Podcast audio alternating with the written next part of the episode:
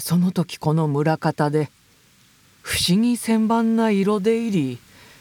変な真男事件がございました。村入りの狩俣と申すところに大寒馬場という庄屋のおばあさんといえばまだ塩らしく聞こえますが大寒馬場。あだ名で分かりますくらい恐ろしく賢平な。家の系図を鼻にかけて「オラが家は昔大寒だぞよ」と二言目には辰巳上がりになりますので。その両県でございますから中年から御家になりながら手一つでまずせがれ殿を立派に育ててこれを東京で学士先生にまで仕立てました。そこで一頃は東京住まいをしておりましたが何でも一旦微録した家をふるさとにぶっぱたげて村の面を見返すと申して古剣つぶれの古家を買いまして寮を3年前からそのせがれの学士先生の嫁子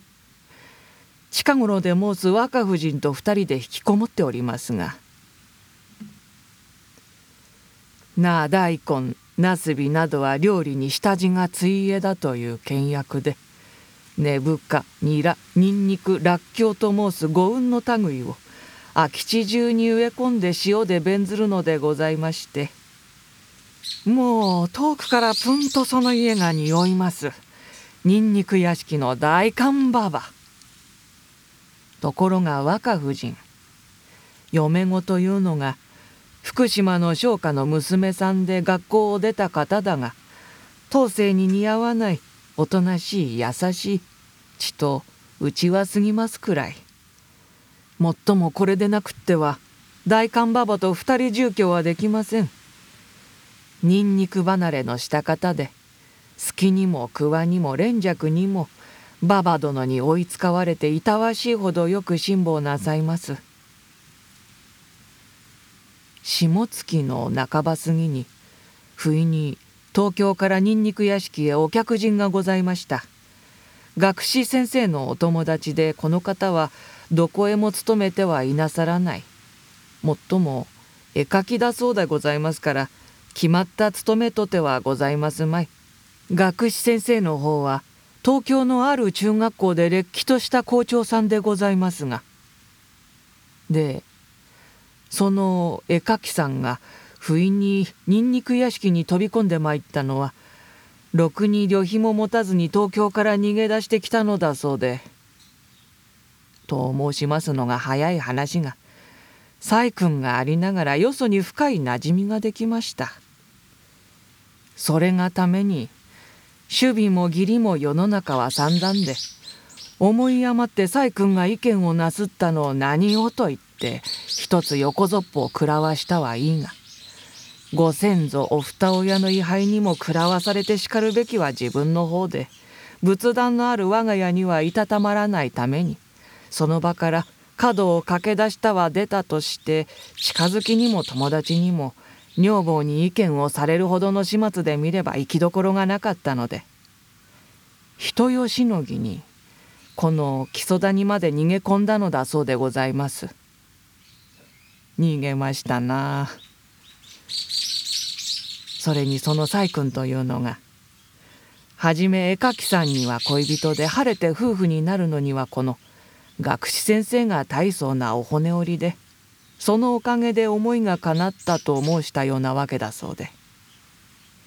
逃げ込み場所には屈強なのでございました時に弱り者の絵描きさんのその深いなじみというのがもしなんとお通夜様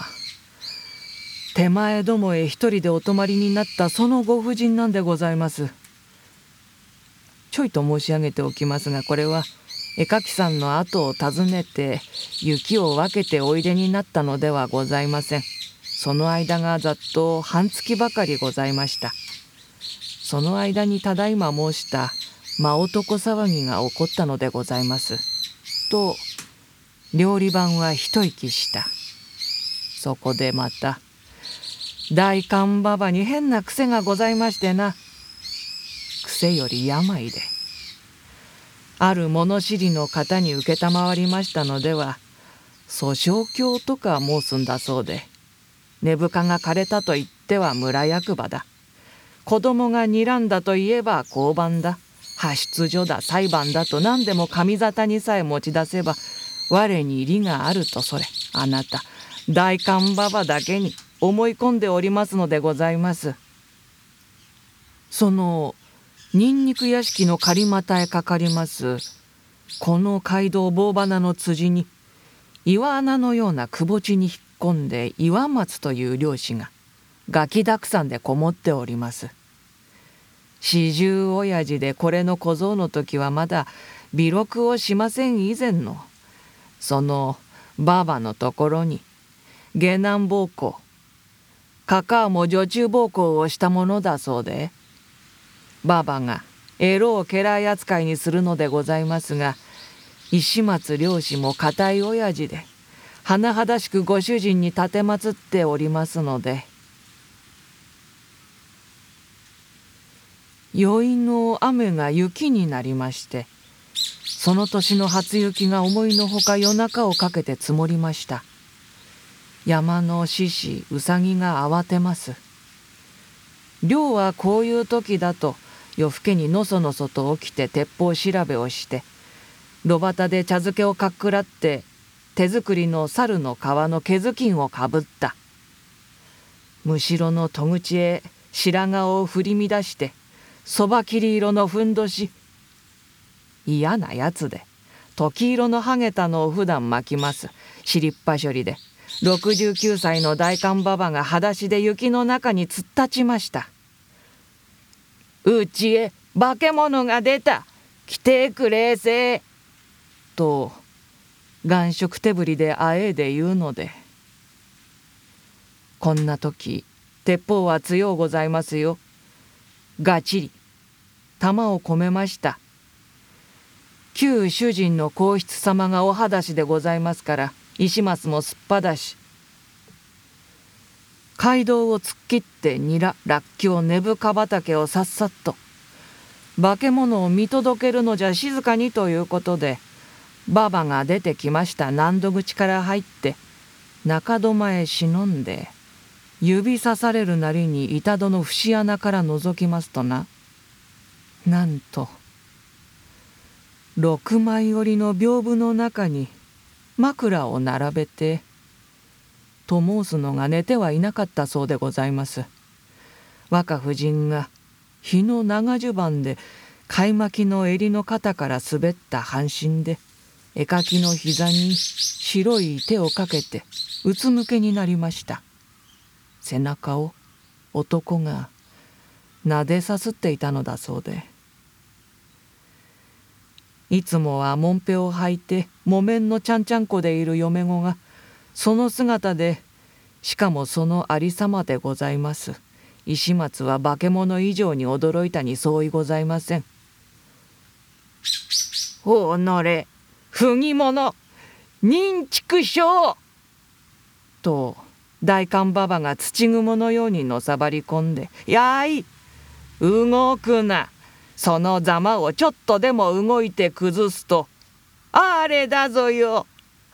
あれだぞよというにじり上がりの屏風の端から鉄砲のすぐちをぬっと突き出して毛の生えたヒキガエルのような石松が目を光らして狙っております。人相といい場合と申しズドンとやりかねない勢いでございますから絵描きさんは面食らったに相違ございますまい。天罰は立ちどころじゃ。足四本手四つ。面二つの晒し者にしてやるべで大官馬場は近所の村方四軒というものその足で叩き起こして回って石松が鉄砲を向けたままのそのありさまを晒しました。夜の明け方には派出所のおまわり。旦那寺の和尚まで立ち会わせるという狂い方でございまして学士先生の若夫人と色男の絵描きさんはこうなると比嘉の子のしごきもわらすべで彩色をしたナマコのように雪にしらけてぐったりとなったのでございます。男はとにかく嫁は本当に後ろ手にくくり上げると細引きを持ち出すのをおまわりが叱りましたが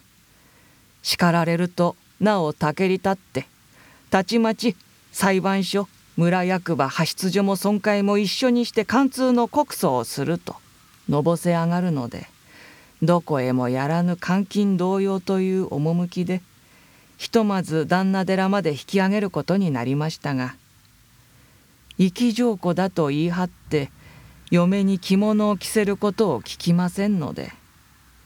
おまわりさんが雪のかかった街灯をかけましてなんとしかしぞろぞろと村の女子供まで後へついて寺へ参ったのでございますが酒井は聞きつつただ幾度も探索した。逃がしたのでございましょうな。絵描きさんはその夜のうちに寺から影を隠しました。これはそうあるべきでございます。さて聞きますればせがれの親友兄弟同様の客じゃからせがれ同様に心得る。半年余りも留守を守って寂しく一人でいることゆえ陽明城やそなたもせがれと思うて積もる話もせえよと申して身じまいをさせて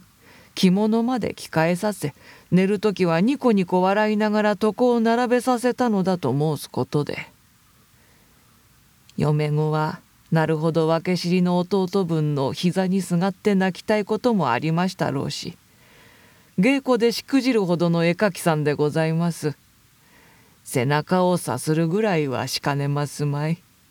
でございますな。大官馬場の憤り方をお察しなさりと存じます。学士先生は電報で呼ばれました。なんとなだめても承知をしません。是非とも貫通の訴訟を起こせ。いや恥も外聞もない。大官といえば立脇じゃ。武士たる者は不義者を成敗するはかえって名誉じゃ。とこうまで間違ってはこと面倒で。立って裁判沙汰にしないとなら生きておらぬ。喉笛鉄砲じゃ鎌原じゃ。習い川の淵を知らぬか。桔梗外家へ身を沈めると。このババめ。沙汰の限りな。桔梗外家へ沈めますものか。身投げをしようとしたら池が投げ出しましょう」と言って料理番は苦笑した。また今時に珍しい学校でも倫理道徳修身の方をご研究もなさればお教えもなさいます。学士は至ってのご行進。かねて評判な方で嫁子をいたわる旗の目にはちと弱すぎると思うほどなのでございますから講じ果てて何とも申し訳も面目もなけれどもとにかく一度この土地へ来てもらいたい。万事はその上でという学士先生から絵描きさんへのお頼みでございます。さてこれは果たし状より恐ろしい。もちろん村でも不義者のつらえ唾と石と人間の道のためとか申して騒ぐ方が多い真中でございますから。どの面下げて絵描きさんが習いへ二度面がさらされましょう。旦那。これは何と言われても来られまいな。と言って学士先生との義理合いでは来ないわけには参りますまい。ところでその絵描きさんはその時どこにいたとおぼしめします。色のことからけしからん。横ぞっぽを張ったという細君の袖の陰に申し訳のない親御たちのお位牌から頭を隠して尻も足もわなわなと震えていましたので弱った方でございます。必ず連れてまいりますと大官馬場に誓って約束をなさいまして学士先生は東京へ立たれました。その状況中その間のことなのでございます。柳橋の美濃吉姉さんお通夜様がここへお泊まりになりましたのは